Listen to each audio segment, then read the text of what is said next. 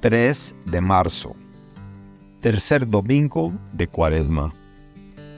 Evangelio según San Juan, capítulo 2, versículos del 13 al 25. Cuando se acercaba la Pascua de los judíos, Jesús llegó a Jerusalén y encontró en el templo a los vendedores de bueyes, ovejas y palomas, y a los cambistas con sus mesas entonces hizo un látigo de cordeles y los echó del templo con todo y sus ovejas y bueyes. A los cambistas les volcó las mesas y les tiró al suelo las monedas. Y a los que vendían palomas les dijo, quiten todo de aquí y no conviertan en un mercado la casa de mi padre. En ese momento, sus discípulos se acordaron de lo que estaba escrito, el celo de tu casa me devora. Después intervinieron los judíos para preguntarle, ¿qué señal nos das de que tienes autoridad para actuar así? Jesús les respondió, destruyan este templo y en tres días lo reconstruiré. Replicaron los judíos, 46 años se ha llevado la construcción del templo, ¿y tú lo vas a levantar en tres días? Pero él hablaba del templo de su cuerpo. Por eso, cuando resucitó Jesús de entre los muertos, se acordaron sus discípulos de que había dicho aquello y creyeron en la escritura y en las palabras que Jesús había dicho. Mientras estuvo en Jerusalén para las fiestas de Pascua, muchos creyeron en él al ver los prodigios que hacía. Pero Jesús no se fiaba de ellos porque los conocía a todos y no necesitaba que nadie le descubrieran lo que es el hombre, porque él sabía lo que hay en el hombre. Palabra del Señor. Gloria a ti, Señor Jesús. Reflexión.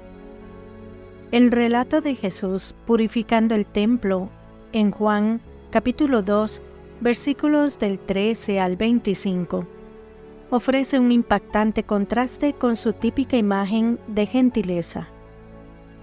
Aquí somos testigos de un acto de justa rebeldía contra la profanación de un espacio sagrado.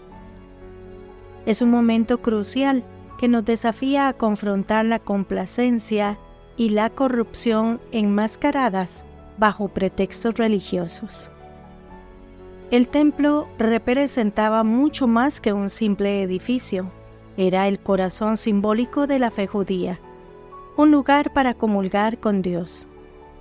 Sin embargo, los comerciantes y cambistas habían envenenado esta santidad.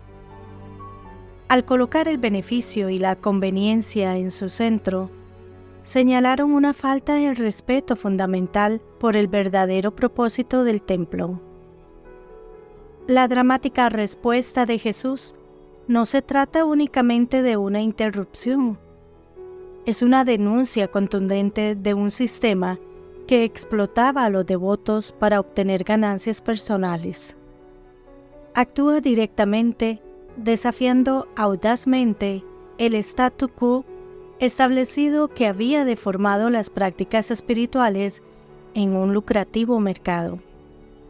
Su declaración en contra de convertir la casa de su padre en un lugar de comercio sirve como un fuerte recordatorio de que la verdadera devoción no puede ser mercantilizada ni reducida a una transacción. La pregunta inmediata de los líderes judíos sobre la autoridad habla del conflicto subyacente. Las acciones de Jesús amenazan su poder y los beneficios que cosechan de la explotación del templo. Buscan validación dentro del marco existente, exigiendo una señal milagrosa. Sin embargo, Jesús ofrece un giro radical. La señal definitiva no reside en demostraciones externas, sino en su próximo sacrificio y su resurrección. Este intercambio resalta el peligro de priorizar las apariencias externas sobre la transformación interna. Muchos acudieron a Jesús cautivados por sus milagros, pero su creencia era superficial, arraigada en el espectáculo más que en un compromiso genuino. En contraste, Jesús vio a través de esta superficialidad, entendiendo que la fe requiere más que asombro ante actos impresionantes. Esta historia nos obliga a ser introspectivos.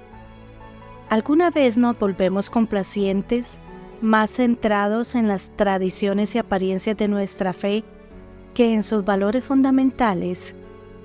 ¿Toleramos sistemas, incluso bajo el paraguas de la religión, que en última instancia priorizan la conveniencia o la ganancia personal sobre la devoción genuina y el compromiso con la justicia? Confundimos las demostraciones externas de piedad con una relación verdadera y transformadora con lo divino? Las acciones de Jesús en el templo sirven como un fuerte llamado a reclamar lo sagrado. No se insta a ser guardianes vigilantes, no solo de los espacios religiosos, sino también de nuestros propios corazones, motivaciones y acciones dentro de nuestras prácticas personales de fe. Esto se extiende a nuestras comunidades, exigiendo que denunciemos los sistemas que corrompen lo sagrado, incluso cuando se disfrazan de devoción religiosa. Que Dios les bendiga y les proteja.